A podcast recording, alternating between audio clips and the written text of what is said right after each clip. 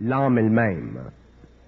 C'est dans ce sens que l'âme, il, faut, il ne faut pas regarder l'âme comme étant simplement une entité spirituelle. Il faut regarder l'âme comme étant une structure psychique, énergétique, qui doit être transmutée pour que la connexion se fasse avec les circuits universels, pour que l'homme en arrive un jour à avoir une intelligence qui est totalement non fractionnée, une intelligence créative. Mais tant que l'âme est assujettie aux lois planétaires, l'ego est prisonnier d'elle, il est assujetti à elle, et c'est pourquoi l'homme est inconscient. C'est pourquoi l'homme n'a pas de centricité. C'est pourquoi il est obligé de penser pour savoir, au lieu de simplement savoir. Donc au fur et à mesure où l'âme sera transmutée, au fur et à mesure où le périsprit sera éliminé, l'homme entrera dans une fusion et ce sera le début d'une nouvelle évolution. La pensée pour vous, c'est quoi?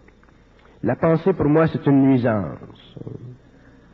Ça fait partie de l'évolution, c'est normal, mais la pensée, un jour, doit passer du stage de la subjectivité au stage de l'objectivité, c'est-à-dire que la pensée doit devenir télépathique. L'homme, au lieu de penser, autrement dit, au lieu de vivre la réflexion de la lumière sur le plan mental, il vit la connexion, la fusion de la lumière sur le plan mental. À partir du moment où l'homme a une fusion avec cette énergie sur le plan mental, il n'a plus besoin de penser. Donc la pensée cesse d'être réflexive, elle devient créative, c'est-à-dire qu'elle devient télépathique ou elle devient instantanée et elle ne crée pas dans l'ego de réflexion. À ce moment-là, l'homme entre dans la conscience universelle, il n'y a plus de limite. Et le mental dans tout ça, c'est quoi?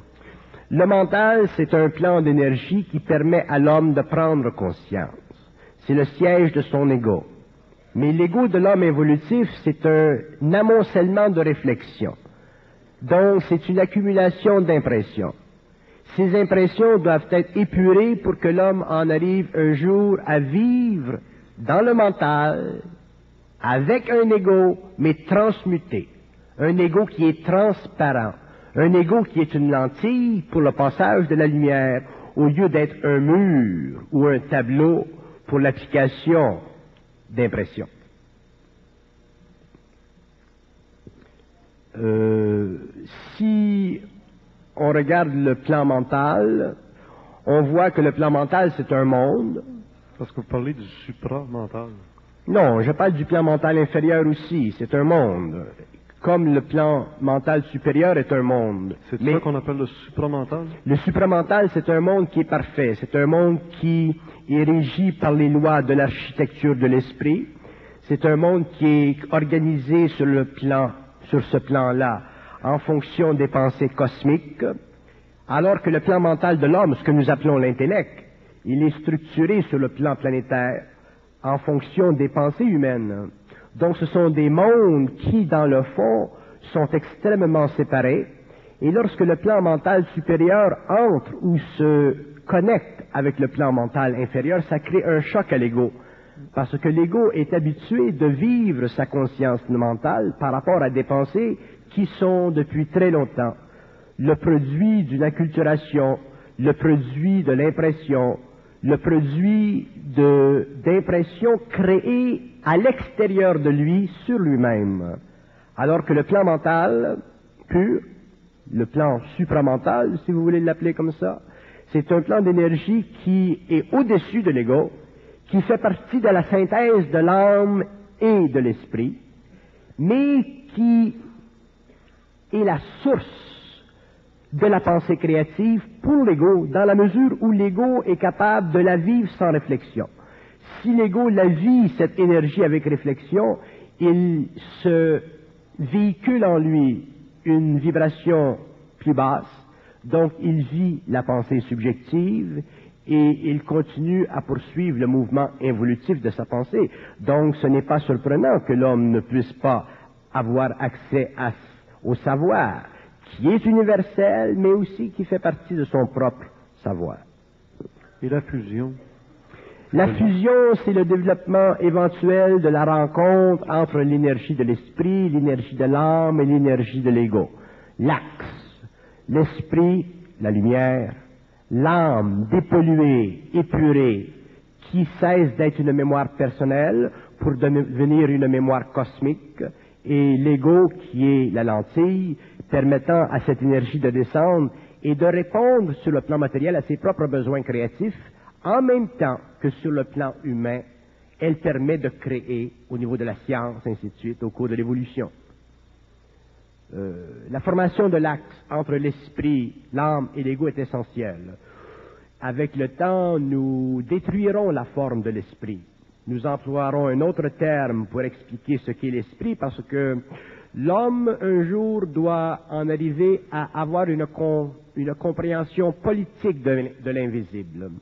Lorsque la forme de l'esprit sera détruite et qu'elle sera remplacée par une autre forme, ce sera le début de la compréhension des mondes invisibles, de leur gouvernement, de leur gestion des humanités, de leur gestion des races, de leur gestion du savoir, de leur gestion des sciences. L'homme aura une compréhension intégrale de l'infinité.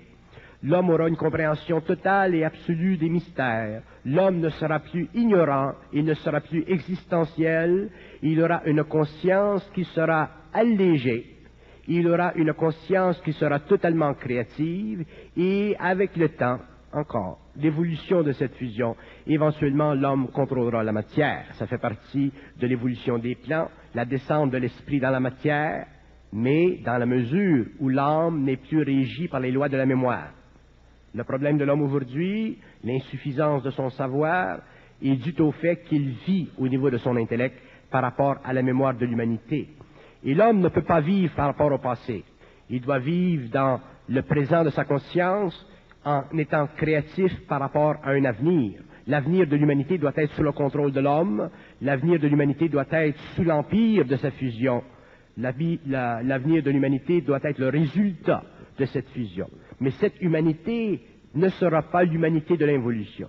Ce sera une autre humanité, ce sera une, autre race non pas une race physique, mais une race mentale. Et ce sera aussi l'expression corporelle, physique, matérielle du véhicule éthérique. Donc ça permettra à l'homme d'entrer dans un autre temps. Ça permettra à l'homme de se libérer du temps psychologique de l'ego, qui est basé sur l'émotion de la conscience, pour entrer dans le temps psychique de l'âme, qui deviendra le temple de l'esprit dans les formes créées par la fusion, dans les formes créées au niveau de sa conscience éthérique. L'homme pourra créer la forme, la matérialiser. Ça fait partie de son évolution, mais avant que l'homme fasse ceci, il devra vivre sur le plan de l'humanité de grands chocs pour que l'esprit de la race, c'est-à-dire l'esprit de toute la race humaine, soit finalement ébranlé dans ses fondations, afin de recevoir un nouvel esprit, un autre esprit, qui sera l'esprit de l'homme.